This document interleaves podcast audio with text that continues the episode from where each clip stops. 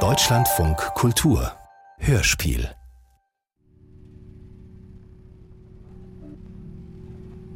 Die Scham, La Honte. Hörspiel nach dem gleichnamigen Buch von Annie Ernaux. Aus dem Französischen von Sonja Fink. Bearbeitung und Regie Stefanie Hoster. Musik Philippe Gordiani.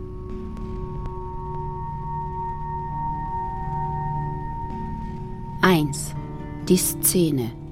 La scène. Mon père a voulu tuer ma mère un dimanche de juin, juste au début de l'après-midi.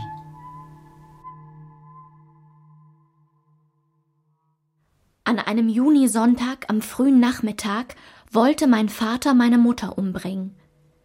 Am frühen Nachmittag, an einem Junisonntag. An einem Junisonntag. Un dimanche de juin. Mein Vater wollte meine Mutter umbringen. Mon père, ma mère. Ich bin wie immer zur Messe um Viertel vor zwölf gegangen. Ich war wie immer zur Messe um Viertel vor zwölf gegangen. Wahrscheinlich hatte ich Kuchen mitgebracht vom Bäcker. Zu Hause tauschte ich mein Sonntagskleid gegen ein anderes aus, das sich leichter waschen ließ. La messe de La. Messe de Midi. Des gâteaux du pâtissier. J'ai enlevé mes affaires du dimanche. Mittagsmesse. Sonntagskleid. Nachdem alle Kunden und Gäste gegangen und am Lebensmittelgeschäft die Fensterläden angebracht waren, aßen wir zu Mittag. Vermutlich lief das Radio. Le Tribunal mit Yves Degnaud in der Rolle eines Lampenwärters, der ständig für die lächerlichsten Vergehen vor Gericht gestellt und von einem Richter mit bebender Stimme zu absurden Strafen verurteilt wird. Meine Mutter hatte schlechte Laune. Der Streit, den sie mit meinem Vater anfing, sobald sie am Tisch saß, dauerte die ganze Mahlzeit. La dispute. Nachdem sie das Geschirr abgeräumt und das Wachstuch abgewischt hatte, machte sie meinem Vater weiter Vorwürfe, während sie in der winzigen Küche, eingezwängt zwischen Kneipe, Laden und Treppe zum ersten Stock, hin und her lief. Mein Vater sitzt am Tisch, sieht zum Fenster und antwortet nicht. Das Wachstuch. Radio? La vaisselle débarrassée. La toile cirée essuyée. D'un seul coup, d'un seul, seul coup. coup, D'un seul coup. il s'est mis à trembler. Mein Vater saß am Tisch, sah zum Fenster und antwortete nicht. Mit einem Mal begann er zu zittern und zu keuchen. Er stand auf und ich sah, wie er meine Mutter packte, sie in die Kneipe schleifte. Mit rauer, fremder Stimme schrie. Ich floh in den ersten Stock und warf mich auf mein Bett, presste den Kopf ins Kissen. Ich werfe mich aufs Bett, presse den Kopf ins Kissen. Treppe, Treppe, Bett, Bett, Kissen. Kissen. Kissen. Tochter. Tochter! Tochter. Dann hörte ich meine Mutter brüllen. Ihre Stimme kam aus der Vorratskammer neben der Kneipe. Ich rannte die Treppe hinunter. Ich rief so laut ich konnte um Hilfe. Au secours. Au secours. In der schlecht beleuchteten Vorratskammer hatte mein Vater meine Mutter mit der einen Hand an der Schulter. Hatte mein Vater meine Mutter an der Schulter oder am Hals? Hatte mein Vater meine Mutter an der Schulter oder am Hals gepackt? In der schlecht beleuchteten Vorratskammer hatte mein Vater meine Mutter mit der einen Hand an der Schulter oder am Hals gepackt. Mit der anderen Hand hielt er das Beil, das er aus dem Klotz gerissen hatte. Die Treppe hinunter. Die Treppe hinunter. Die Treppe hinunter. Hilfe! Le Serbe. Das Beil. Der Klotz. Der Klotz. Arraché du Billot. Das Beil, das er aus dem Klotz gerissen hatte. Ab hier erinnere ich mich nur noch an Tränen und Geschrei. Dann sind wir alle drei wieder in der Küche. Mein Vater am Fenster, meine Mutter am Herd. Mein Vater sitzt am Fenster. Meine Mutter steht am Herd. Ich sitze unten auf der Treppe. Ich sitze unten auf der Treppe. Je pleure sans pouvoir m'arrêter. Pourquoi tu pleures? Je n'ai rien fait à toi. Ich sitze unten auf der Treppe. Ich kann nicht aufhören zu weinen. Ich kann nicht aufhören zu weinen. Warum weinst du? Dir habe ich doch nichts getan. Du stürzt mich ins Unglück. Du stürzt mich ins Unglück. Für mein ganzes Leben. Komm, es ist vorbei. Die Treppe, das Unglück. Allons. Allons, c'est fini. Hinterher machten wir zu dritt eine Radtour aufs Land. Nach unserer Rückkehr öffneten meine Eltern wie jeden Sonntagabend die Kneipe. Wir haben nie wieder. Wir haben nie wieder über diesen Wir Vorfall nie gesprochen. Wir haben nie wieder. Nie wieder. Wir haben, Wir nie, haben nie wieder. wieder. Wir haben nie wieder über den Vorfall gesprochen. Il n'a plus jamais été question de rien. C'était le 15 juin 52. Es war der 15. Juni 1952. Das erste präzise und eindeutige Datum meiner Kindheit. Davor gibt es nur die Abfolge der Tage und das Datum an der Schultafel oder auf meinem Heft. Ich schreibe die Szene zum ersten Mal auf. Bisher schien mir das unmöglich, selbst in meinem Tagebuch. Ich habe keine präzise Erinnerung an diesen Sonntagvormittag, außer an unsere Gewohnheiten, Messe, Bäcker etc. Sicher bin ich mir allerdings, dass ich das blaue Kleid mit den weißen Punkten anhatte, weil ich in den folgenden beiden Sommern, in denen ich es weitertrug, jedes Mal, wenn ich es anzog, dachte, Das ist das Kleid von jenem Tag. sicher ist auch, wie das Wetter war. Sonne, Wolken, Sonne, Wind. Wolken, Wind. Über die Szene war kein Urteil möglich. Mein Vater, der mich liebte, hatte meine Mutter, die mich ebenfalls liebte, töten wollen. Da meine Mutter religiöser war als mein Vater, sich um das Geld kümmerte und zum Elternsprechtag ging, fand ich es vermutlich selbstverständlich, dass sie ihn genauso ausschimpfte wie mich. Nirgends ein Vergehen oder ein Schuldiger. Il n'y avait de faute ni de coupable nulle part. Ich fürchte die Momente, wenn wir allein sind. Abends und an den Sonntagnachmittagen. Ich musste nur verhindern, dass mein Vater meine Mutter umbrachte und ins Gefängnis kam. Ich fürchtete die Momente, wenn wir allein waren, abends und an den Sonntagnachmittagen. Ich war alarmiert, sobald einer von beiden die Stimme erhob. In jedem plötzlichen Verstummen sah ich das Unglück nahen. In der Schule fragte ich mich, ob das Drama, wenn ich nach Hause käme, geschehen sein würde. Damals lief im Radio häufig ein bizarres Lied, das vom Ausbruch einer Schlägerei in einem Saloon handelt. Es gab darin einen Moment der Stille und eine Stimme flüsterte, man könnte eine Stecknadel fallen hören. Dann eine Explosion aus Geschrei und Satzfetzen. Jedes Mal packte mich die Angst. Une voce sautait. Die Szene hat sich nie wiederholt. Mein Vater starb 15 Jahre später, ebenfalls an einem Junisonntag.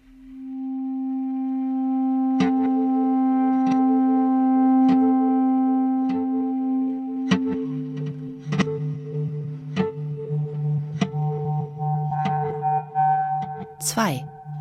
Fotos. Photos et autres traces matérielles.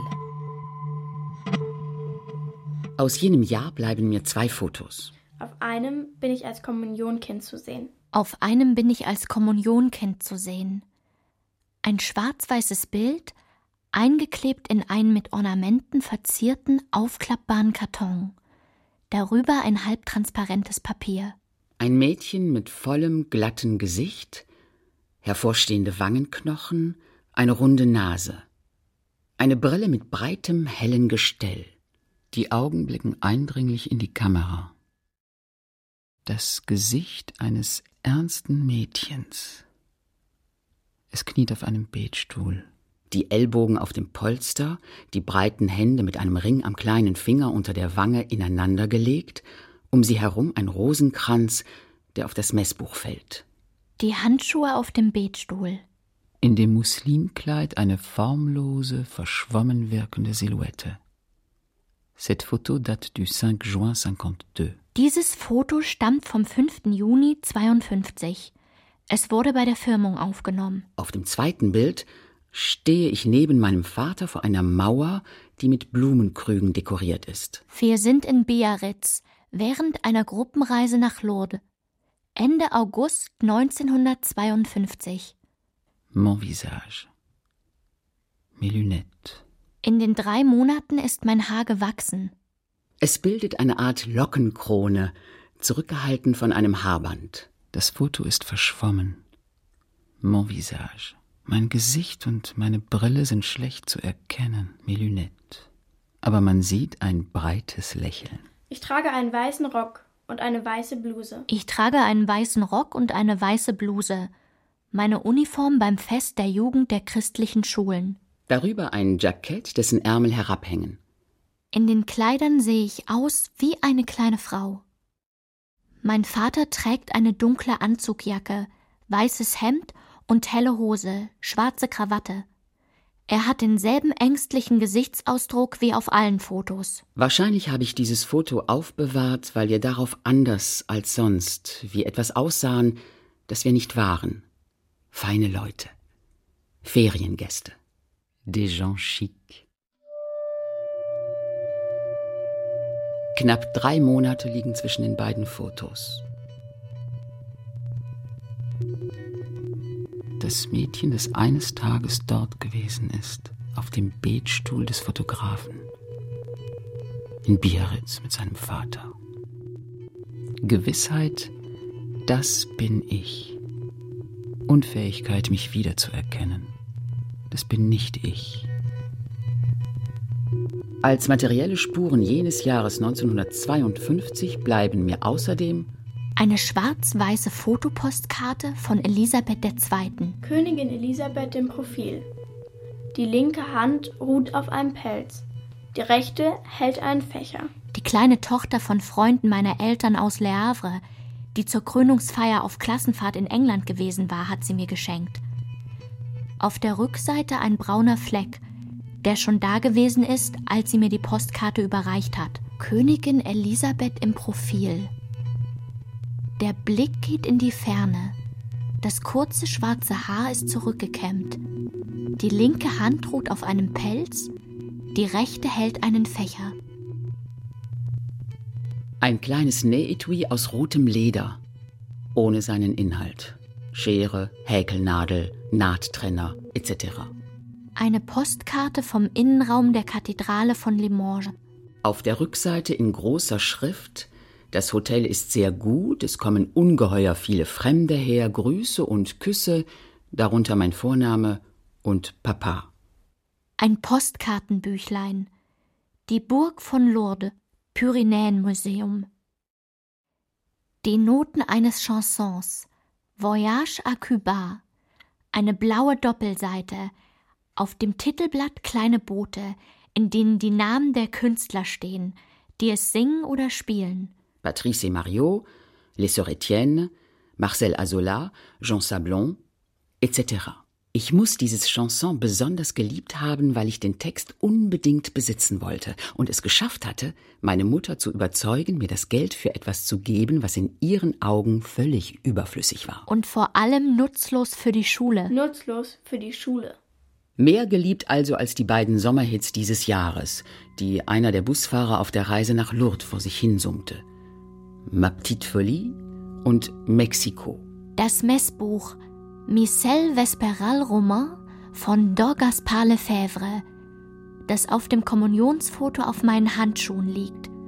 Jede Seite ist zweispaltig, Latein, Französisch, außer im Mittelteil, dem Volksmessbuch, wo die ganze rechte Seite auf Französisch ist und die linke Seite auf Latein.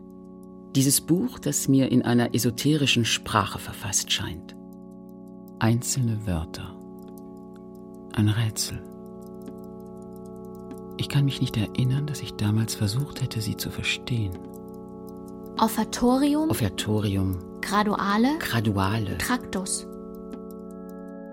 Traktus.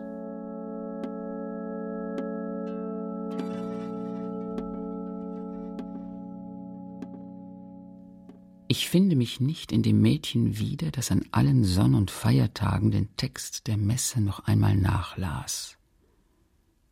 Eifrig. Vielleicht sogar inbrünstig. Die Fotos? Der Beweis für meinen Körper von 1952. Das Messbuch? Der materielle Beweis für die religiöse Welt, die einmal die meine war. Die Noten von Voyage à Cuba? Ein Lied, das von der Liebe und vom Reisen handelt, erfüllen mich nicht mit der gleichen Verlegenheit wie das Messbuch. Sensation de gêne.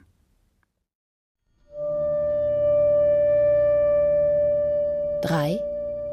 Par là-bas, par de chez nous, bei uns.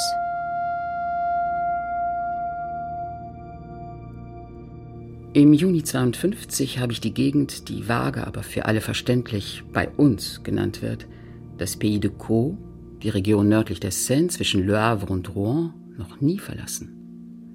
Jenseits davon beginnt die Ungewissheit. Der Rest Frankreichs und der Welt unterschiedslos mit da draußen bezeichnet, begleitet von einer Geste zum Horizont, die ebenso Gleichgültigkeit ausdrückt wie die Tatsache, dass man sich nicht vorstellen kann, dort zu leben. Verbreiteter Glaube, dass man nur dort hinfahren kann, wo man sich auskennt. Tiefe Bewunderung für alle, die keine Angst haben, überall hinzugehen. Die beiden großen Städte bei uns, Le Havre und Rouen, gehören zum Wortschatz des Familiengedächtnisses. Viele Arbeiter fahren morgens mit der Michelin, dem Schienenbus hin und abends zurück. In Rouen, näher und wichtiger als Le Havre, In Rouen gibt es alles. Kaufhäuser, Spezialisten für jede Krankheit, mehrere Kinos, Ein Hallenbad zum Schwimmen lernen. ein Hallenbad zum Schwimmen lernen, Straßenbahn. den Jahrmarkt Saint-Romain, Konditoreien. Straßenbahn, Konditoreien und große Krankenhäuser, in die man für komplizierte Operationen, Entziehungskuren und Elektroschocktherapien eingeliefert wird. Meine Mutter fährt einmal im Jahr mit mir nach Rouen für einen Termin beim Augenarzt und den Kauf einer Brille. In Rouen kommen wir uns rückständig vor. Rouen repräsentiert für mich die Zukunft, genau wie Fortsetzungsromane und Modezeitschriften. 1952 kann ich mich nicht außerhalb von Y denken. Unsere Stadt mit ihren 7000 Einwohnern ist der einzige Ort, wo wir von den meisten Leuten sagen können, er oder sie wohnt in der oder der Straße, hat so und so viele Kinder, arbeitet da und da. Der einzige Ort, wo wir die Zeiten der Gottesdienste und des Cinema Le Roi kennen, die beste Bäckerei und den ehrlichsten Metzger. Ich weiß, wer vor 50 Jahren im Nachbarhaus gewohnt hat und wo meine Mutter auf dem Rückweg von der Volksschule das Baguette kaufte. Ich begegne Männern und Frauen, die meine Mutter oder meinen Vater, bevor sie sich kennenlernten, fast geheiratet hätten. Nicht von hier sind alle, über die wir nichts wissen, deren Geschichte unbekannt oder nicht überprüfbar ist und die unsere Geschichte nicht kennen. Breton, Marseillais ou Espagnol. Bretonen, Marseiller oder Spanier. Alle, die nicht wie wir sprechen, sind Fremde. In unterschiedlichen Abstufungen.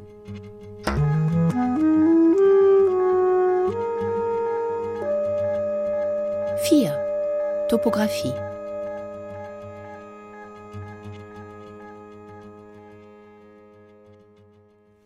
Topographie von Y im Jahr 52. Das Zentrum. 1940 beim Vormarsch der Deutschen von einem Großbrand zerstört. 1944 wie der Rest der Normandie bombardiert. Befindet sich im Wiederaufbau. Baustellen, Brachen, zweistöckige Betongebäude mit neuen Geschäften. Provisorische Baracken.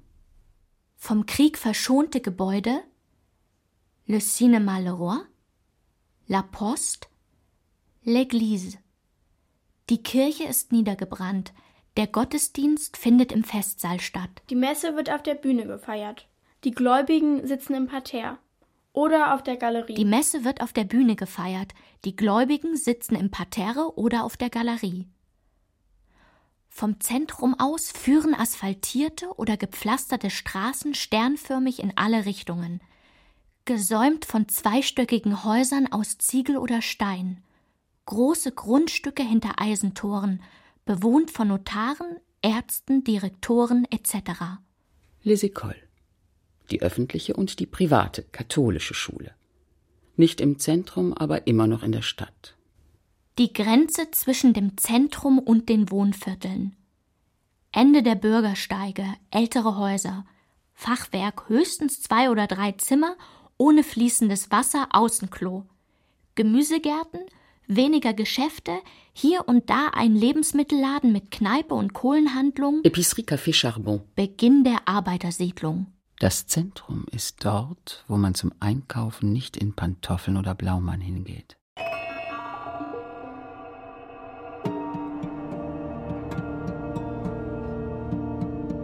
Fünf.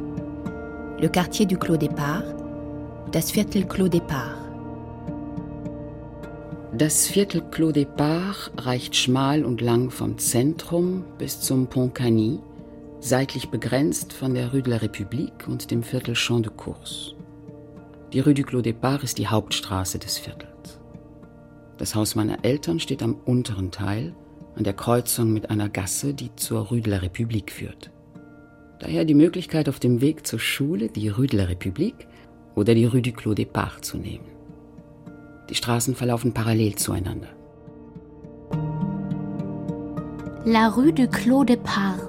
Schmal, uneben, ohne Bürgersteige, mit abschüssigen Stellen und scharfen Kurven. Schmal, uneben, ohne Bürgersteige, mit abschüssigen Stellen und scharfen Kurven. Wird fast ausschließlich von Arbeitern auf dem Fahrrad befahren. An den Nachmittagen herrscht eine Stille wie auf dem Land, mit fernen Geräuschen. Le silence et les bruits distants de la campagne. Von der Rue du Clos Départ gelangt man über vier gewundene Wege in das großflächige Viertel Champ de Course, das bis zur Pferderennbahn reicht. Ein schattiges Viertel mit Hecken und Gärten vor alten Häusern, in denen mehr sozial schwache, kinderreiche Familien und Alte wohnen als im Rest der Stadt. Die Rue de la République ist knapp 300 Meter von den unbefestigten Wegen von Champ de Course entfernt. Auf dieser kurzen Strecke gelangt man vom Überfluss zur Armut, von der Stadt zum Land, vom Platz zur Enge. Von behüteten Leuten, die wir nicht kennen, zu welchen, über die wir alles wissen, wie viel Geld vom Staat sie bekommen, was sie essen und trinken, um wie viel Uhr sie zu Bett gehen. Die Straßen meiner Kindheit, die ich so oft entlang gelaufen bin. Die zarte Topographie der Erinnerungen, die aus Eindrücken, Farben und Bildern besteht. Die Villa Edelin. Die Villa Edler, Der Blauregen. der Blauregen, Brombeersträucher. die Brombeersträucher in Champ de Course. La Glycine bleue.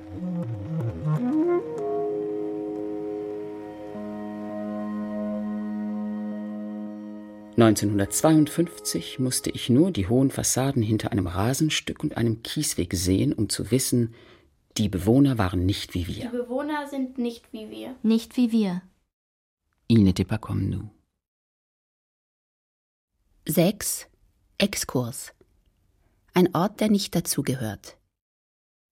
Kurz vor der Brücke unterhalb der Gleise stehen zwei große Becken. Das eine mit schwarzem, das andere mit grünem Wasser, wegen der Algen an der Oberfläche.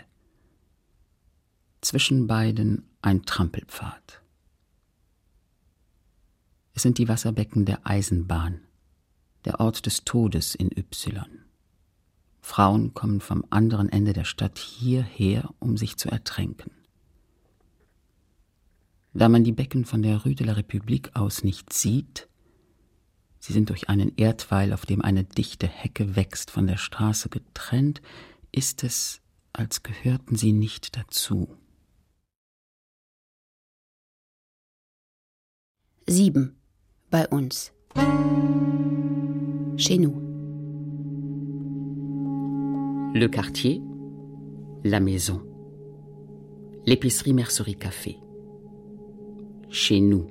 Bei uns bezeichnet erstens das Viertel, zweitens untrennbar damit verbunden unser Haus und das Geschäft meiner Eltern. Das Geschäft, ein Lebensmittel- und Kurzwarenladen mit Kneipe, befindet sich in einem Ensemble aus alten, niedrigen Häusern mit gelbbraunem Fachwerk, flankiert von neueren Backsteinbauten. Der Laden und das darüber gelegene Schlafzimmer, unser einziges, befinden sich im Gebäudeteil aus Backstein. Die Eingangstür und ein Schaufenster gehen auf die Rue du Clos des Parts hinaus, ein zweites Schaufenster nach hinten auf den Hof, von wo aus man auch die Kneipe betritt. Vom Laden aus gesehen folgen vier Räume aufeinander. Die Küche, die Kneipe, die Vorratskammer und ein Abstellraum, den wir das Hinterzimmer nennen.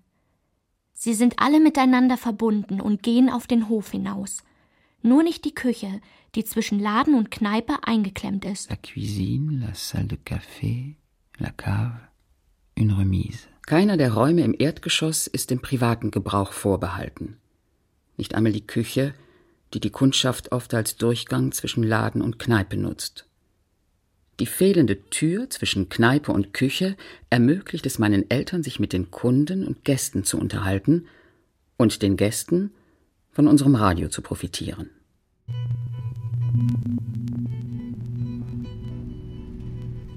Das Beil.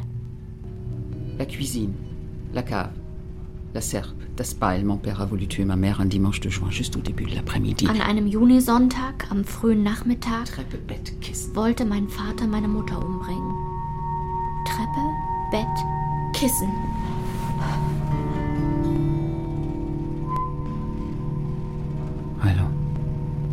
C'est fini.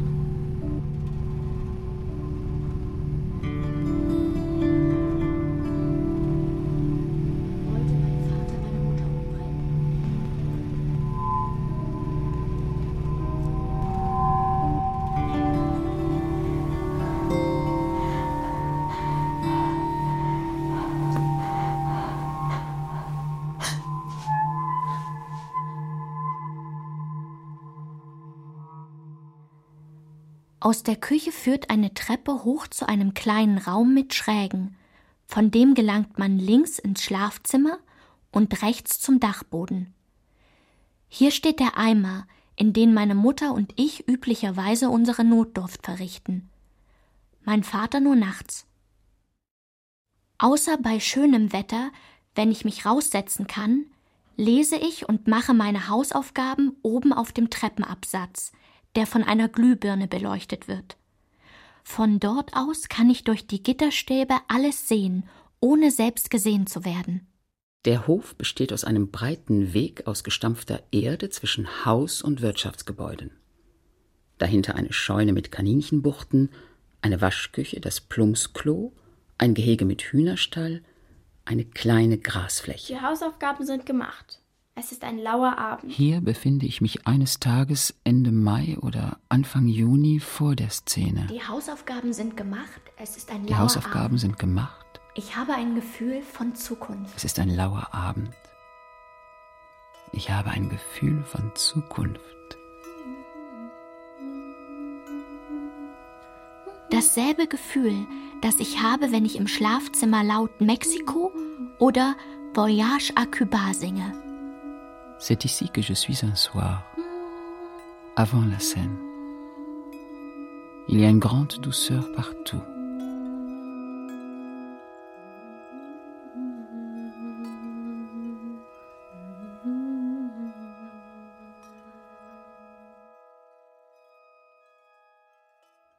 Wenn wir in der Stadt gewesen sind und der Laden in den Blick kommt, der zur Straße hin ein wenig vorragt, sagt meine Mutter, da ist unser Schloss. On arrive au château. Kneipe und Laden sind an allen Tagen des Jahres von 7 Uhr morgens bis 9 Uhr abends geöffnet, ohne Unterbrechung, außer am Sonntag, da schließen beide am frühen Nachmittag. Nur die Kneipe macht um 6 Uhr wieder auf. In der Kneipe und im Laden leben wir inmitten der Leute, wie wir die Kundschaft nennen. Sie sehen uns essen und zur Messe oder Schule gehen, bekommen mit, wenn wir uns in einer Ecke der Küche waschen, hören uns in den Eimer pinkeln. Wir wissen fast alles über die Kundschaft. Aber selbstverständlich dürfen sie nichts über uns wissen oder nur so wenig wie möglich. Das Kommen und Gehen der Kunden, ihre Lebensweise und ihre Arbeit bestimmen unseren Tagesablauf. Fast die gesamte Kundschaft meiner Eltern stammt vom unteren Teil der Rue du Clos Départ und der Rue de la République, aus dem Viertel Champ de Course und aus einem halb ländlichen, halb industriellen Gebiet jenseits der Eisenbahnschienen. Dazu gehört auch das Viertel La Corderie, das nach einer Seilerei benannt ist, in der meine Eltern als junge Leute gearbeitet haben. Es ist das Viertel meiner Familie. Das Haus, in dem meine Großmutter mit einer meiner Tanten und deren Mann lebt, ist die ehemalige Kantine und die Umkleide der Seilerei. Eine Baracke mit fünf kleinen Räumen, deren Boden vibriert und hallt, ohne Strom. An Neujahr versammelt sich die ganze Familie in dem Raum meiner Großmutter. Die Erwachsenen zum Trinken und Singen um den Tisch, die Kinder auf dem Bett an der Wand. Wenn man vom Zentrum aus ins Viertel Clos Départ und noch weiter ins Viertel La Corderie geht, gelangt man von einem Gebiet, in dem gutes Französisch gesprochen wird, in eins, in dem die Leute schlecht sprechen. Das heißt, in dem das Französische unterschiedlich stark mit Patois vermischt ist. Alle sind sich einig, dass Patois altmodisch und hässlich ist, selbst diejenigen, die es häufig verwenden. Die meisten Erwachsenen halten es nicht für nötig, Französisch zu sprechen. Sie finden, das sei nur was für junge Leute. 1952 schreibe ich gutes Französisch, spreche aber genau wie meine Eltern, weil wir in demselben Gebrauch der Welt leben. Der Gebrauch der Welt wird definiert von bestimmten Bewegungen beim Hinsetzen, Lachen, Greifen nach einem Gegenstand und von Worten, die vorschreiben, was man mit seinem Körper und mit den Dingen zu tun hat.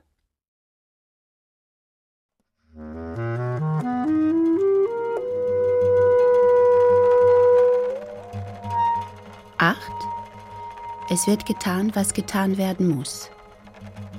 Tout s'accomplit Ici, rien ne se pense. Ce qu'il faut faire de son corps et de ses choses. Ne pas perdre la nourriture, être propre sans user trop d'eau, tuer et préparer les bêtes qu'on mange avec des gestes très sûrs. Man soll kein Essen vergeuden. Man soll kein Essen vergeuden. Um mehr davon zu haben, das Brot in kleine Stücke reißen und sie neben den Teller legen, um damit die Soße aufzutunken. Den Suppenteller schräg halten, damit man mit dem Löffel an den Rest kommt, oder ihn mit beiden Händen greifen und den Rest ausschlürfen. Ein Schluck trinken, um den Bissen runterzuspülen. Man soll sich waschen, ohne Wasser zu verschwenden. Man soll sich waschen, ohne Wasser zu verschwenden dieselbe Schüssel für das Gesicht, die Zähne und die Hände verwenden. Im Sommer auch für die Beine, weil sie schnell dreckig werden. Man soll die Tiere, die man isst, mit gezielten Gesten töten und zubereiten. Das Kaninchen vor dem Schlachten mit einem Genickschlag betäuben. Das Huhn zwischen die Beine klemmen und ihm die offene Schere in die Kehle rammen. Der Ente auf dem Holzklotz mit dem Beil den Kopf abhacken. Man soll seine Verachtung wortlos zum Ausdruck bringen. Mit den Schultern zucken, sich umdrehen und sich mit der flachen Hand auf den Hintern schlagen. Man soll seine Verachtung wortlos zum Ausdruck bringen. Mit den Schultern zucken, sich umdrehen und sich mit der flachen Hand auf den Hintern schlagen.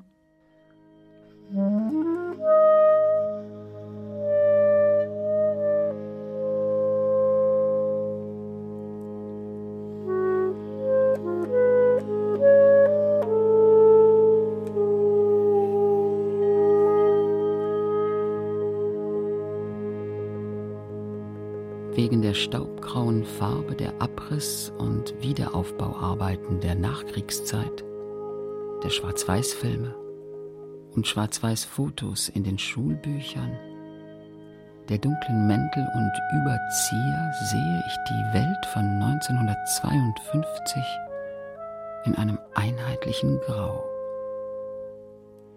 Dabei wuchsen in unserem Viertel Rosen, Klematis und Blauregen durch die Eisenzäune Und es gab blaue Kleider mit rotem Muster, wie das meiner Mutter. Die Tapete der Kneipe war rosa geblümt. An dem Sonntag der Szene scheint die Sonne.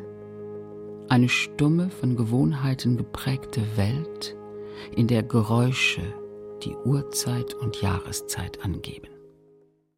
L'Angélus de l'Hospice, La Sirène de l'usine textile, Les voitures du jour du marché, Les aboiements des chiens et le tapement sourd de la bêche sur la terre. Das Angelusläuten des Pflegeheims, das verkündet, wann die Alten aufstehen und ins Bett gehen. Die Sirene der Textilfabrik, die Autos am Markttag, das Gebell der Hunde und im Frühjahr die dumpfen Schläge der Hacke in der Erde. Die Woche ist in Tage mit festen Abläufen gegliedert. Montag? Nicht viel zu tun, Reste essen und altes Brot. Crochet radiophonique auf Radio Luxemburg. Dienstag? Waschtag. Mittwoch? Markttag? Ein neuer Film im Kino. Im Radio Kit ou Double. Donnerstag? Die neue Lisette erscheint. Freitag? Es gibt Fisch. Samstag? Hausputz und Haare waschen. Sonntag. Besuch der Messe. Das wichtigste Ritual, nach dem sich alles andere richtet. Sich etwas gönnen. Sich etwas gönnen. Montag, Dienstag, Mittwoch, Donnerstag, Freitag, Samstag, Sonntag. Wechsel der Unterwäsche, saubere Kleider für die Woche, Kuchen vom Bäcker. Montag, Dienstag. Unter der Woche jeden Mittwoch, Abend um 20 nach Donnerstag, 7 die Radioserie La Samstag. Famille du Raton. Sonntag. Das Leben verläuft in festen Etappen. Die Kommunion. Die erste Armbanduhr, die erste Dauerwelle, der erste Anzug für die Jungen. Zum ersten Mal seine Tage bekommen, Nylonstrümpfe tragen dürfen. alt genug sein, um bei Familienessen Wein zu trinken, eine Zigarette zu rauchen und am Tisch sitzen zu bleiben, wenn anzügliche Geschichten erzählt werden, Alt genug sein. um zu arbeiten und um zu tanzen, um miteinander zu gehen, um seinen Wehrdienst zu leisten. um frivole Filme zu gucken. Alt genug sein, um, zu, heiraten und, Kinder, zu kriegen. Um schwarz zu tragen. Um nicht mehr arbeiten zu müssen. Um zu sterben. Moriere. Es wird nicht nachgedacht. Es wird getan, was getan werden muss. 1952, mit zwölf Jahren, lebte ich in den Konventionen und Regeln dieser Welt und konnte mir nichts anderes vorstellen. Zu den Pflichten guter Eltern gehörte, die Kinder zu züchtigen und zu bestrafen, weil man glaubte, sie seien von Natur aus böse. Von der Ohrfeige bis zur Tracht Prügel war alles erlaubt. Das bedeutete nicht, dass man besonders streng oder brutal war, wenn man sich ansonsten bemühte, sein Kind zu verhätscheln und wenn man es nicht übertrieb. Aus Angst, mich totzuschlagen, weigerte sich mein Vater stets, die Hand gegen mich zu erheben, ja sogar mich auszuschimpfen, das überließ er meiner Mutter. Mein Vater am Fenster, meine Mutter am Herd. Mein Vater sitzt am Fenster, meine Mutter steht am Herd. Ich sitze unten auf der Treppe. Ich sitze unten auf der Treppe. Je pleure sans pouvoir m'arrêter.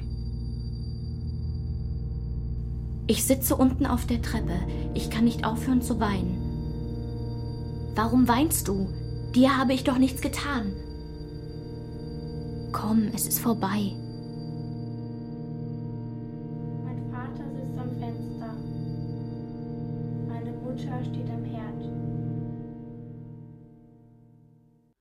9. Handlungen, Taten, Benehmen. Conduite et Comportement. Der bevorzugte Zeitvertreib war es, Leute zu treffen. Man beobachtete das Verhalten der anderen, analysierte ihr Benehmen bis ins Kleinste, sammelte und interpretierte Indizien, aus deren Summe sich ihre Geschichte zusammensetzte. Ein kollektiv verfasster Roman. In Gesprächen ordnete man die Handlungen und Taten der Menschen und ihr Benehmen in die folgenden Kategorien ein. Gut und böse, Erlaubt sogar ratsam, unzulässig. Uneingeschränkte Missbilligung, Geschiedene, Kommunisten, unverheiratet Zusammenlebende, minderjährige Mütter. Frauen, die tranken, die abtrieben, denen nach der Befreiung der Kopf geschoren worden war, die sich nicht um den Haushalt kümmerten, etc. Man lobte Tüchtigkeit und Fleiß, Eigenschaften, mit denen man Verfehlungen, wenn schon nicht sühnen, so doch zumindest relativieren konnte. Er trinkt, aber er ist nicht faul. Gesundheit galt als Stärke. Sie ist kränklich war nicht nur Ausdruck von Mitleid, sondern auch Vorwurf. Krank zu sein war auf diffuse Weise mit einem Makel behaftet. Es gab kaum Wörter für Gefühle. Jetzt stehe ich dumm da, bei einer Enttäuschung. Ich war sauer, bei Unzufriedenheit. Wie traurig, sagte man gleichermaßen, wenn man seinen Kuchen nicht schaffte oder einen der Verlobte sitzen ließ. Und ins Unglück stürzen. Höflichkeit war der herrschende Wert, das wichtigste Kriterium gesellschaftlichen Urteilens. Man musste zum Beispiel alles erwidern, Einladungen zum Essen oder Geschenke. Man durfte die Leute nicht stören, indem man sie unangekündigt besuchte oder sie direkt etwas fragte. Nicht stören, nicht vor den Kopf stoßen. Man durfte sie nicht vor den Kopf stoßen, indem man etwas ablehnte, das angebotene Gebäck zum Beispiel. Der Gruß auf der Straße, Guten Tag sagen oder nicht, die Art und Weise, wie man das Ritual vollzog oder nicht, distanziert oder freundlich, indem man stehen blieb, dem anderen die Hand schüttelte und ein paar Takte sagte oder wortlos weiterging, war Gegenstand von aufmerksamer Beobachtung. Die Höflichkeit war ein Schutzschild und überflüssig zwischen Mann und Frau, Eltern und Kindern. Hier galt sie sogar als scheinheilig oder gemein. Grobheit, la rudesse, Spott und Geschrei, la hargne et la criaillerie waren normale Formen familiärer Kommunikation. Être comme tout le monde, wie die anderen zu sein, war das allgemeine Ziel. Alle Hunde im Viertel hießen Mickey oder Bobby.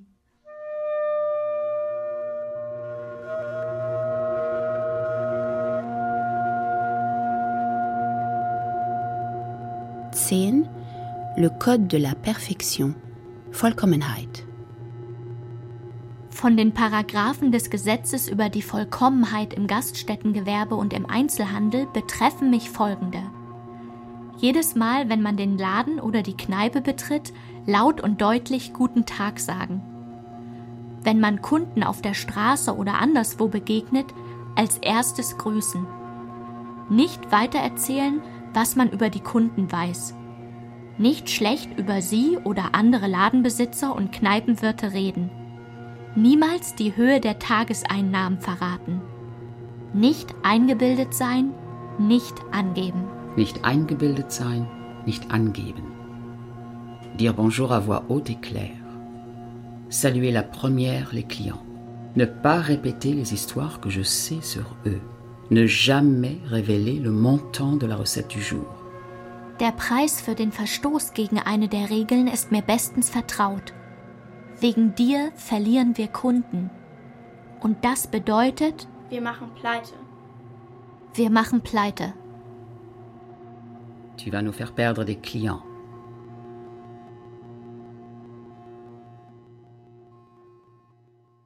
Elf L'univers de l'école privée catholique Das Universum der katholischen Privatschule Ich war die einzige in der Familie, die auf eine Privatschule ging. Meine in Y lebenden Cousins und Cousinen besuchten die öffentliche Schule. Ebenso die Kinder in der Nachbarschaft. Das große Gebäude aus dunkelrotem Backstein zog sich über die ganze Länge einer stillen, dunklen Straße im Zentrum. Kein Fenster im Erdgeschoss. Kein Fenster im Erdgeschoss. Zwei Türen, immer verschlossen. Zwei Türen, immer verschlossen. Durch die eine betraten die Schülerinnen das Gebäude, An der anderen Tür, ein gutes Stück entfernt und den Schülerinnen verboten, musste man klingeln und wurde dann von einer Nonne in ein kleines Zimmer vor dem Büro der Direktorin geführt. Im ersten Stock Fenster, die zu den Klassenzimmern und zum Flur gehörten? An den Fenstern im zweiten Stock und den Dachgeschossluken waren blickdichte weiße Vorhänge angebracht. Dort befanden sich die Schlafsäle. Deux portes. L'une pour les élèves, l'autre interdite. La chapelle, le parloir, les dortoirs. Es war verboten, auch nur aus irgendeinem der Fenster auf die Straße zu schauen. Das Pensionat war von außen nicht einsehbar. Zwei Pausenhöfe. Zwei Pausenhöfe. Der eine gepflastert, ohne Sonne verdunkelt von der Krone eines hohen Baumes, gehörte zu der sogenannten Freien Schule, in die die Waisenmädchen des Kinderheims und die Mädchen gingen, deren Eltern sich die Schulgebühr für Externe nicht leisten konnten. Der andere Hof, groß und sonnig, war den zahlenden Schülerinnen des eigentlichen Pensionats vorbehalten. Links begrenzt von der Kapelle mit vergitterten Fenstern, rechts von einer Mauer mit schmutzigen Toiletten zu beiden Seiten, die ihn vom Hof der freien Schule trennte. Eine Reihe Linden mit dichtem Laub. Dahinter eine Reihe Linden mit dichtem Laub, unter denen die jüngeren Schülerinnen Himmel und Hölle spielten und die älteren für Klassenarbeiten lernten. Une allée de tilleuls touffus. Les petites jouaient à la marelle. la rampe de l'escalier, la classe.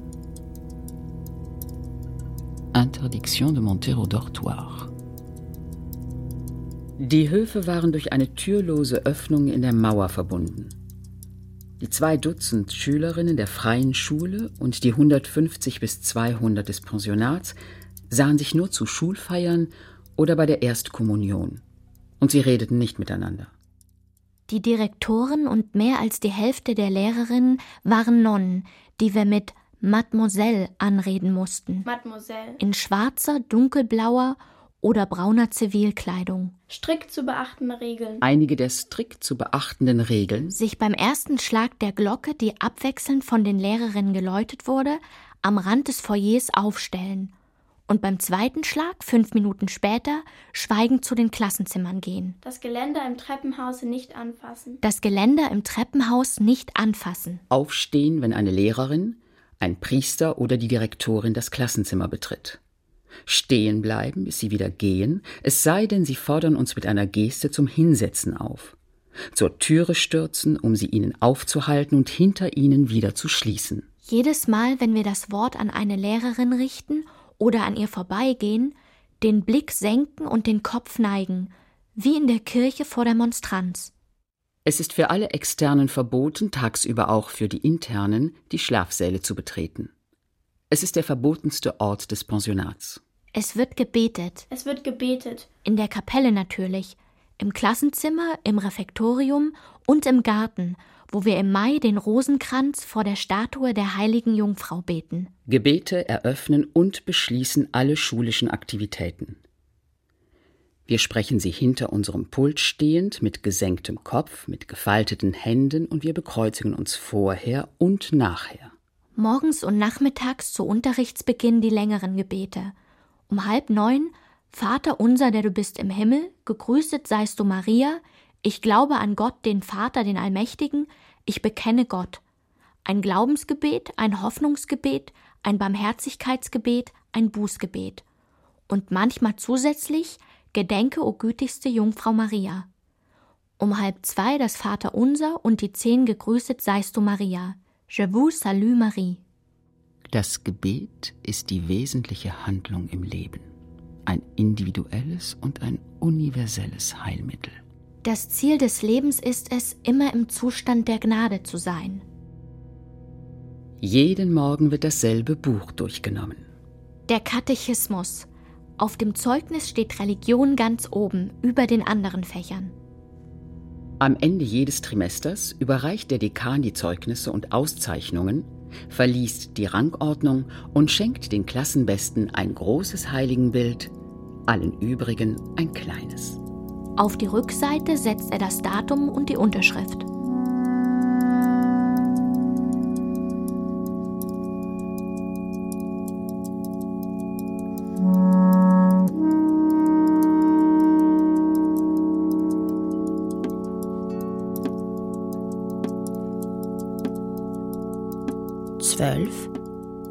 Exkurs Festlichkeiten L'abondance des fêtes Die katholische Schule unterscheidet sich von den anderen auch durch die Fülle von Festlichkeiten. Das ganze Jahr beansprucht die Vorbereitung einen großen Teil des Unterrichts. Das beliebteste Fest ist die Pfarrkirmes Anfang Juli, die mit einer Parade durch die Stadt eröffnet wird. Mit ihren Blumenmädchen, Reiterinnen und Frauen aus der Antike will die katholische Schule die Menschenmenge am Straßenrand verführen und ihren Einfallsreichtum und ihre Überlegenheit über die öffentliche Schule demonstrieren, die eine Woche zuvor einen Umzug zur Pferderennbahn in schlichter Turnkleidung veranstaltet hat. Die Vorbereitung der Festlichkeiten legitimiert alles, was sonst nicht erlaubt ist in die Stadt gehen, um Stoff zu kaufen oder Einladungen in Briefkästen zu werfen. Mitten im Unterricht das Klassenzimmer verlassen für eine Probe. Während es normalerweise verboten ist, in Hosen ohne Rock darüber zur Schule zu kommen, stellen auf der Bühne die Kleinen im Tütü ihre nackten Schenkel und ihren Schlüpfer zur Schau, die Großen ihren tiefen Ausschnitt und ihr Achselhaar. 13. Bien vu, mal vu. Gern gesehen, nicht gern gesehen. Jahr für Jahr lässt uns die katholische Schule jeden Tag aufs Neue dieselbe Geschichte erleben, so dass uns unsichtbare und allgegenwärtige Figuren, weder tot noch lebendig, die Engel, die heilige Jungfrau Maria, das Jesuskind wohl vertraut sind und wir ihr Leben besser kennen als das unserer eigenen Großeltern. Die Religion war meine Lebensform. Dimanche de juin, mon père, immer zur Mittagsmesse um Viertel vor zwölf gegangen. La messe de midi, j'ai enlevé mes affaires du dimanche, Mittagsmesse, Sonntagskleid. Ich war wie immer zur Mittagsmesse gegangen. Mittagsmesse, Sonntagskleid.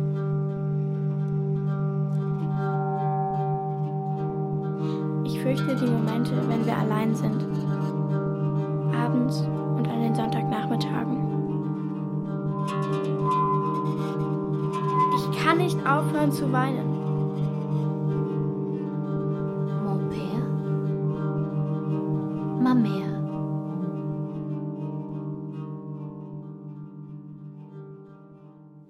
Gern gesehen ist, die Pausen in der Kapelle zu verbringen mit sieben Jahren freiwillig die private Kommunion zu empfangen und nicht die heilige Erstkommunion für alle abzuwarten, wie die Mädchen der Gottlosenschule.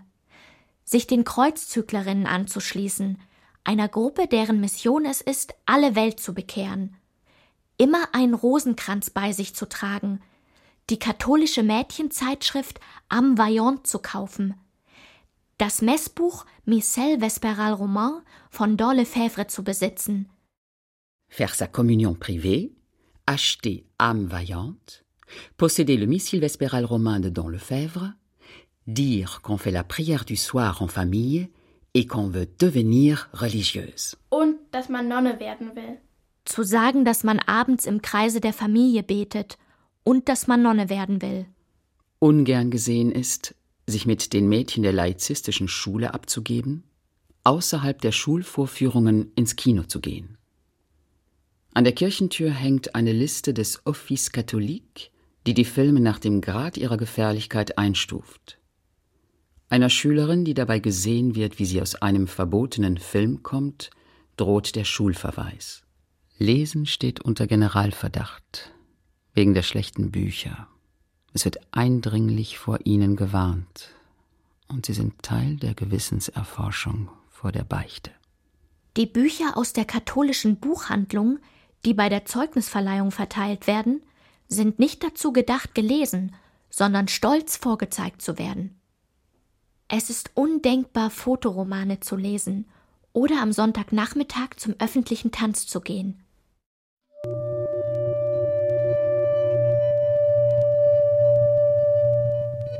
Vierzehn.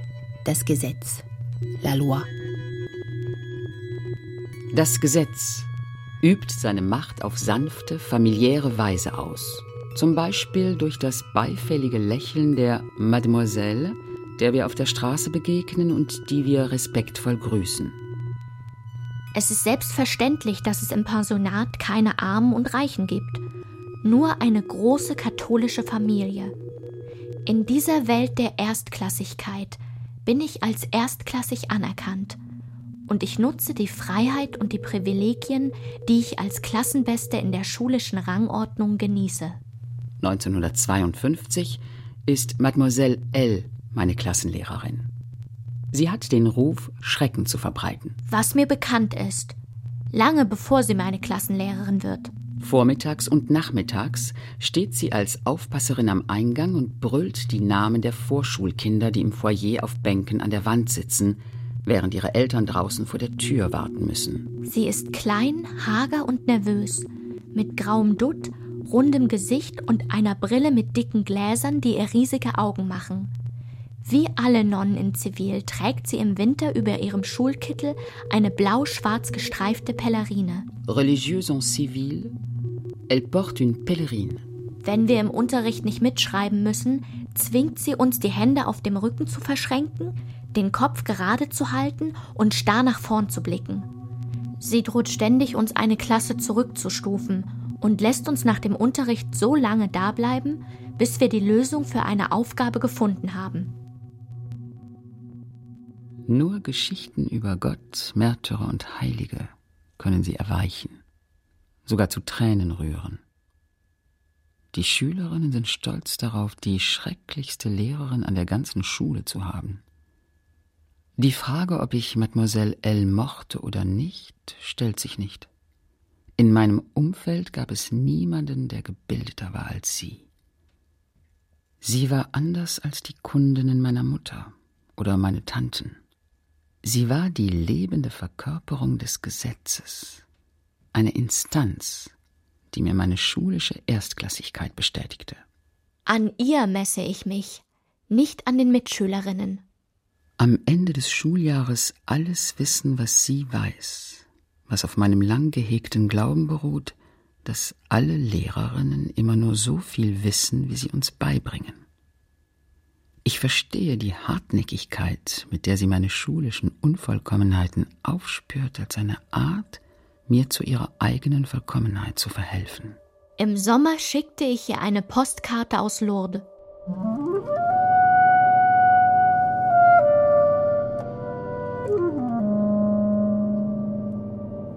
Fünfzehn Rangordnungen. Klassement.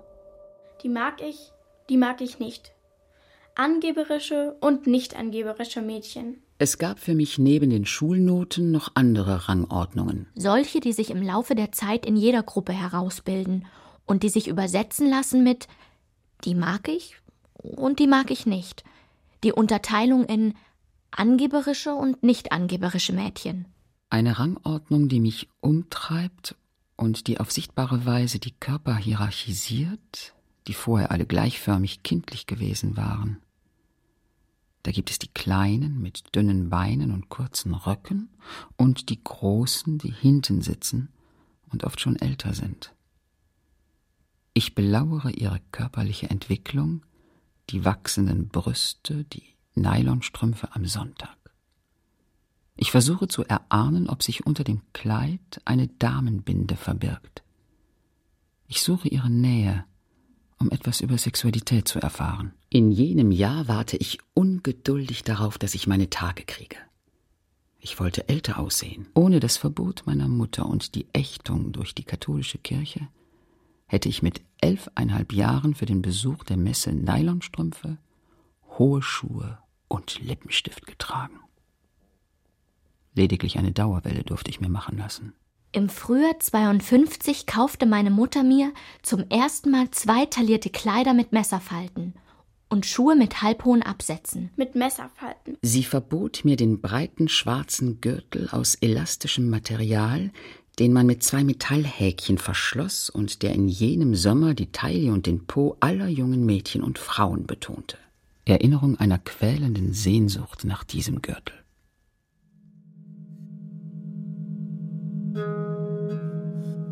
Mir scheint, dass ich an der Privatschule mit niemandem befreundet war. Ich besuchte keines der Mädchen und keine kam je zu mir nach Hause. Es gab nur Schulwegfreundschaften.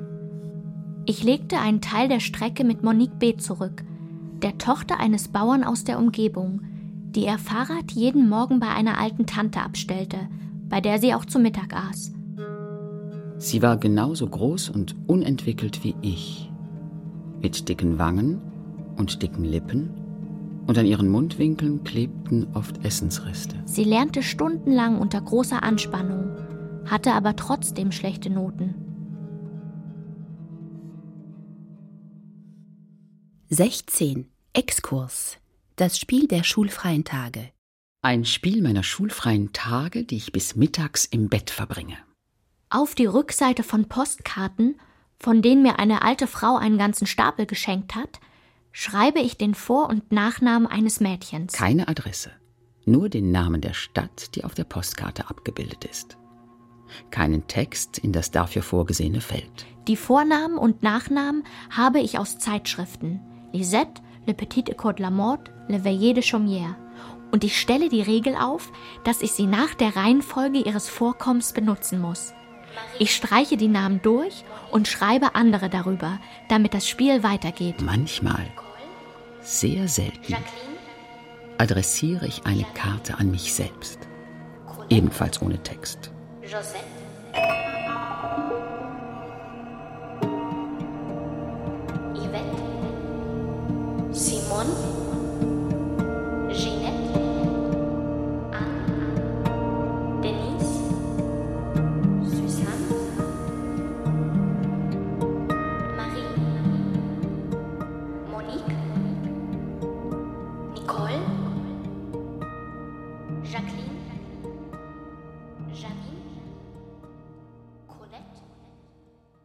Man sagt über mich, die Schule bedeutet ihr alles.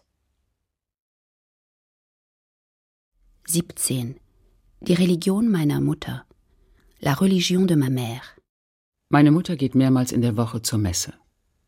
Wenn gerade keine Kunden im Laden sind, geht sie hoch in den ersten Stock und kniet am Fußende des Bettes nieder, vor dem Kruzifix, das darüber an der Wand hängt. Abends in unseren Betten sprechen meine Mutter und ich im Wechsel dieselben Gebete, die ich morgens in der Schule aufsage. Im Schlafzimmer hängen drei gerahmte Bilder.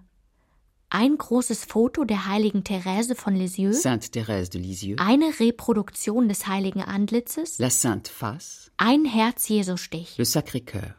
Auf dem Kaminsims zwei Marienstatuen. Eine aus Alabaster, die andere mit einer speziellen orangenen Farbe bestrichen, so dass sie im Dunkeln leuchtet.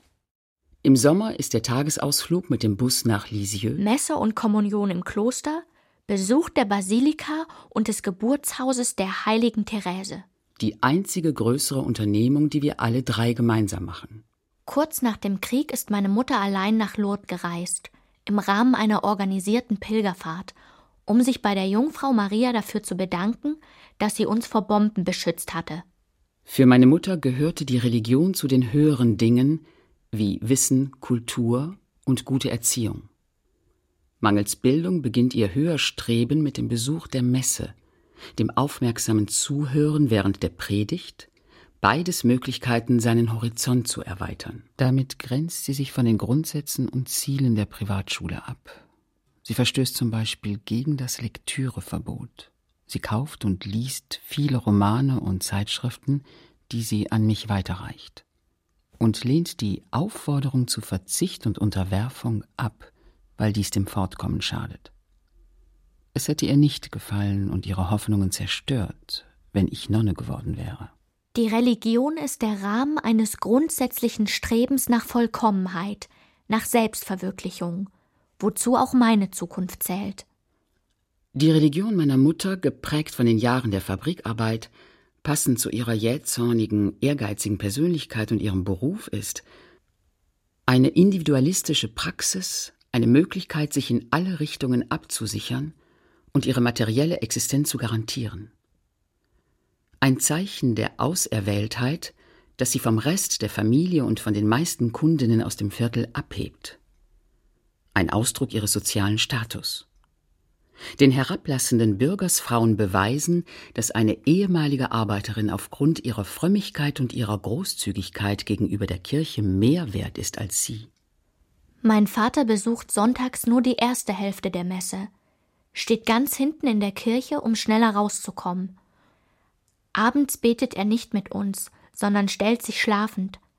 Weil mein Vater sich nicht zu den Zeichen der wahren Religion bekennt und also nicht nach höherem strebt, hat er zu Hause nichts zu sagen. Er hat zu Hause nichts zu sagen. Mon père ne fait pas la loi. Mein Vater. Ich sah, wie er meine Mutter packte, sie in die Kneipe schleifte, mit rauer fremder Stimme schrie. Ich hörte meine Mutter brüllen. Tochter! Ihre Stimme kam aus der Vorratskammer. Ich rannte die Treppe Ich hinunter. rannte die Treppe hinunter. Ich rief um Hilfe. Ich rief um Hilfe. Tränen und Geschrei. Tränen und. Geschrei. Ich rufe um Hilfe. Tränen und Geschrei. Hallo, c'est fini. Hallo, c'est fini.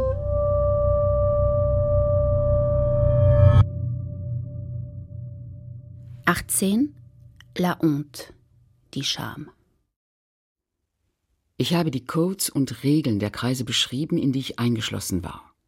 Ich habe die verschiedenen Sprachen aufgezählt, die mich durchdrangen und die meine Wahrnehmung von mir selbst und der Welt bestimmten. Nulle part il n'y avait de place pour la scène du dimanche de juin. Nirgendwo hatte die Szene des Junisonntags Platz. Ich konnte sie niemandem erzählen, in keiner meiner beiden Welten. Wir gehörten nicht länger zu den anständigen Leuten. Ich hatte gesehen, was ich nicht hätte sehen sollen. Ich hatte mich der Privatschule ihrer Erstklassigkeit und Vollkommenheit als unwürdig erwiesen. Je suis entré dans la honte. Von jetzt an lebte ich in der Scham. Das Schlimmste an der Scham ist, dass man glaubt, man wäre die Einzige, die so empfindet.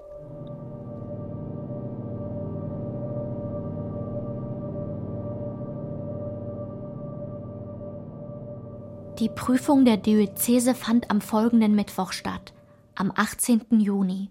Ich legte sie in einem Zustand der Lähmung ab und bekam nur ein Gut zur Überraschung und Enttäuschung von Mademoiselle L.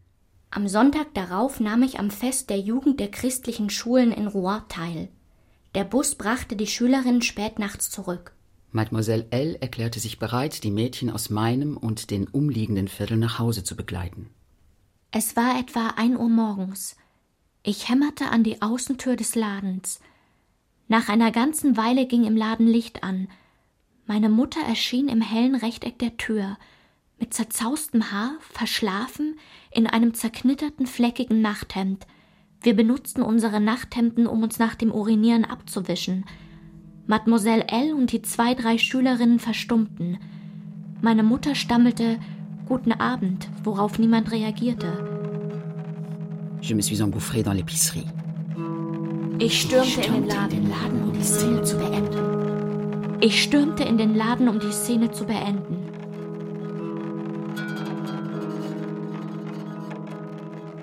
Soeben hatte ich meine Mutter zum ersten Mal mit den Augen der Privatschule gesehen.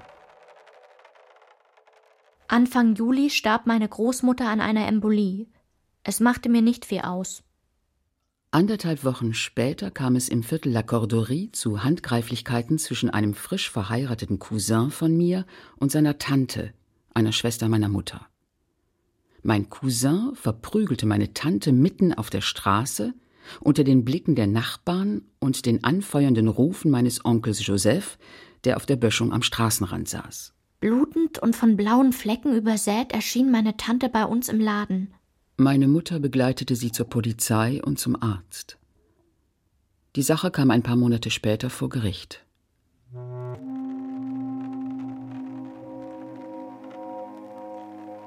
Den ganzen Monat Juli schleppte ich Husten und Schnupfen mit mir herum. Auch noch mein rechtes Ohr verstopft. Irgendwann war dann auch noch mein rechtes Ohr verstopft. Ich hörte meine eigene Stimme nicht mehr und die Stimmen der anderen wie durch Watte. Ich vermied es zu sprechen. Ich war überzeugt, ich müsste von nun an immer so leben. Eines Tages, die Kneipe war schon geschlossen und wir saßen beim Abendessen, beschwerte ich mich ausführlich über die krummen Bügel meiner Brille. Während ich daran herumbog, packte meine Mutter die Brille und warf sie schreiend und mit aller Kraft auf den Küchenboden. Die Gläser zersplitterten. Nous sommes vraiment dans la folie maintenant. Jetzt sind wir tatsächlich alle wahnsinnig geworden. Das Gefühl einer Katastrophe, die unweigerlich ihren Lauf nimmt.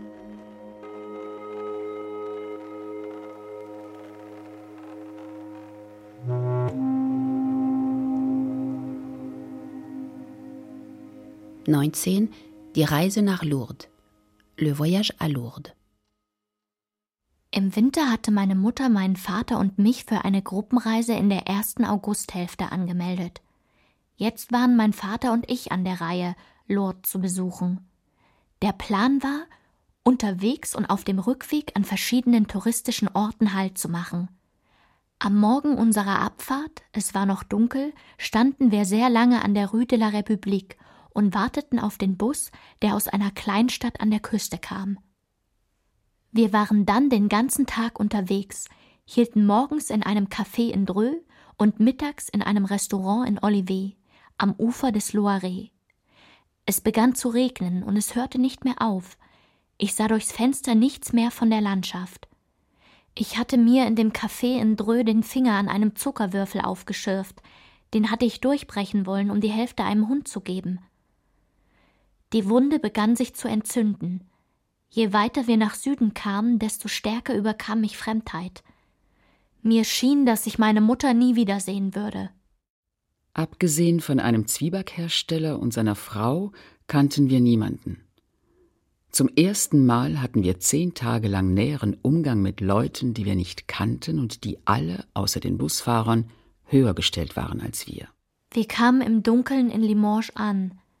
Beim Abendessen saßen wir allein an einem Tisch in der Mitte des Speisesaals.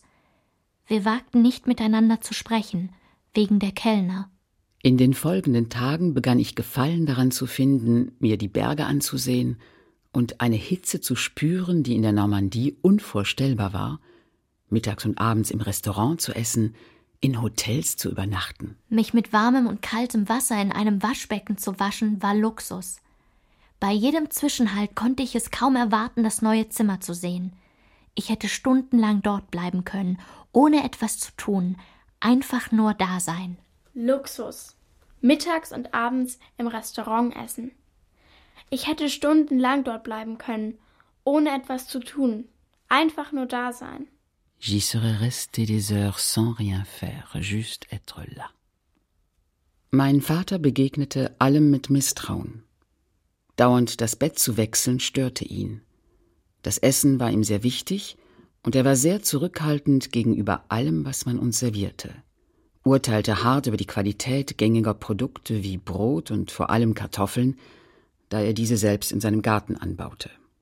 Während der Fahrt starrte er auf die Straße und achtete mehr auf die Fahrweise des Busfahrers als auf die Landschaft. Bei der Besichtigung von Kirchen und Schlössern blieb er hinter der Gruppe zurück und sah aus, als würde er eine lästige Arbeit erledigen, um mir einen Gefallen zu tun. Er wirkte erst zufrieden, als er sich mit einer pensionierten Postbeamtin, dem Zwiebackhersteller und dem Inhaber eines Modegeschäfts anfreundete. Alle drei waren älter als mein Vater und fanden es viel zu anstrengend, in der brütenden Hitze herumzulaufen. Also blieben sie nach dem Essen lange am Tisch sitzen. 20. Exkurs. Avancen. Ich hielt es für selbstverständlich, die Nähe von Elisabeth, einem 13-jährigen Mädchen, zu suchen, weil wir nur ein Jahr auseinander waren und sie ebenfalls eine katholische Schule besuchte. Wir waren gleich groß, aber sie hatte die Brüste und den Körper einer jungen Frau. Sie ging nicht auf meine Avancen ein, sondern lächelte nur, wenn ich etwas zu ihr sagte, genau wie ihre Mutter, die mehrere Goldzähne in ihrem Mund hatte und die die ganze Reise über kein einziges Wort an meinen Vater richtete. Eines Tages hatte ich den Rock und das Oberteil meines Gymnastikkostüms an, das ich nach dem Ende des Festes der Jugend auftragen musste. Sie bemerkte es. Du warst beim Fest der Jugend. Stolz bejahte ich, weil ich ihre Worte als Zeichen des Einverständnisses interpretierte. Gleich darauf spürte ich wegen der merkwürdigen Betonung, dass sie vielmehr bedeuteten, du hast wohl nichts anderes anzuziehen. Tu n'as rien d'autre à te mettre que tu t'habilles en gymnastique. Je suis entré dans la honte. Je suis entré dans la honte. Als wir in Lourdes ankamen, wurde ich von einer seltsamen Krankheit befallen. Ich sah ununterbrochen die Häuser, die Berge, die gesamte Landschaft an mir vorbeiziehen. Wenn ich im Hotelrestaurant an einem Tisch saß, glitt die Wand auf der gegenüberliegenden Straßenseite rastlos vor meinen Augen vorbei. Nur geschlossene Räume bewegten sich nicht. Ich glaubte, ich wäre wahnsinnig geworden und würde es für immer bleiben. Mir scheint, dass ich erst in Biarritz wieder normal wurde. Mein Vater und ich brachten die frommen Übungen, die meine Mutter uns aufgetragen hatte, hinter uns. Die Lichterprozession, die Freiluftmesse im Stehen in der prallen Sonne. Ich wäre fast in Unmacht gefallen. Eine Frau lieh mir ihren Klapphocker. Das Gebet an der Wundergrotte. Ich fühlte nichts, als ich dort war. In Biarritz hatte ich keinen Badeanzug und keine kurzen Hosen. Wir gehen am Strand spazieren, vollständig bekleidet und mit Schuhen, umgeben von sonnengebräunten Körpern im Bikini. Am letzten Tag der Reise aßen wir in Tours zu Abend in einem hell erleuchteten und von einer eleganten Kundschaft frequentierten Restaurant mit großen Spiegeln an den Wänden. Ich saß mit meinem Vater an einem Ende des langen Tisches.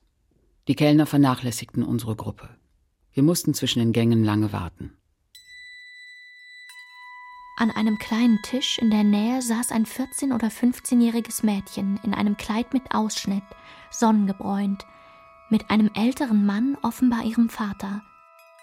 Die beiden unterhielten sich und lachten, entspannt und ungezwungen, ohne die anderen Gäste groß zu beachten.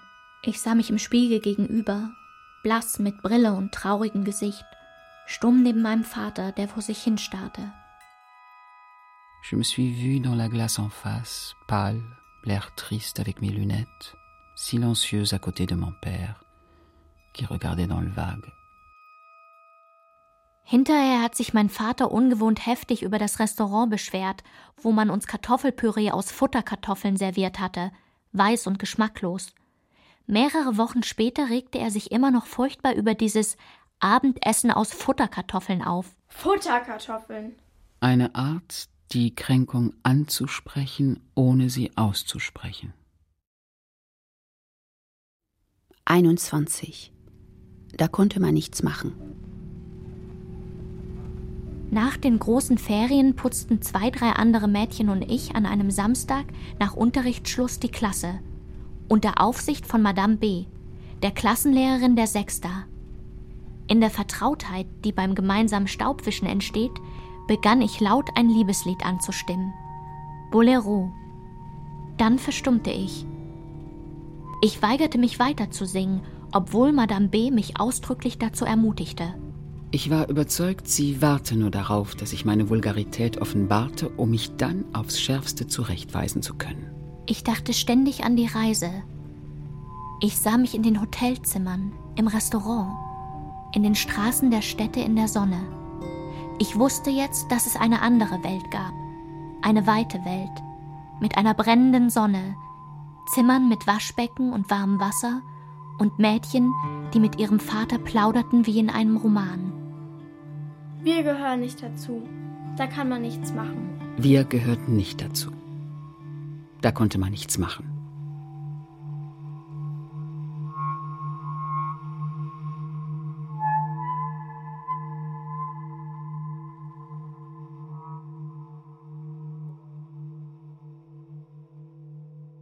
Die Scham wurde für mich zu einer Seinsweise. Fast bemerkte ich sie gar nicht mehr. Sie war Teil meines Körpers geworden.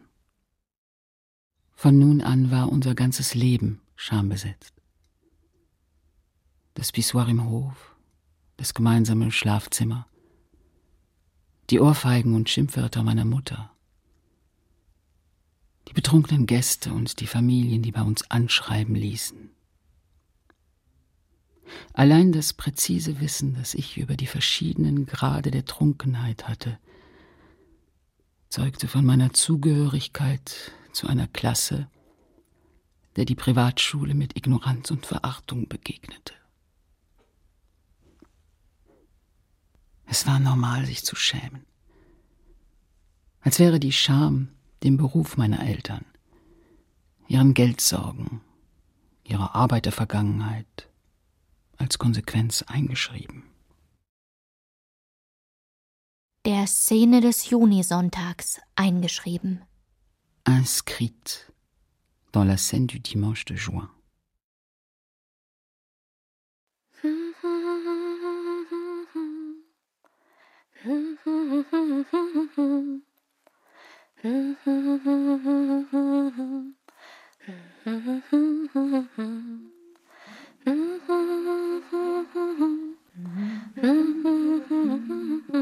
Sie hörten Die Scham, La Honte.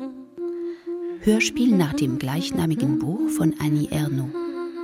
Aus dem Französischen von Sonja Fink. Mit Andrea Schiffer, Jördis Trauer, Lili Kottkamp und Clarisse Cosset. Musik Philippe Gordiani. Ton Jean Schimczak. Hörspielbearbeitung und Regie Stefanie Hoster.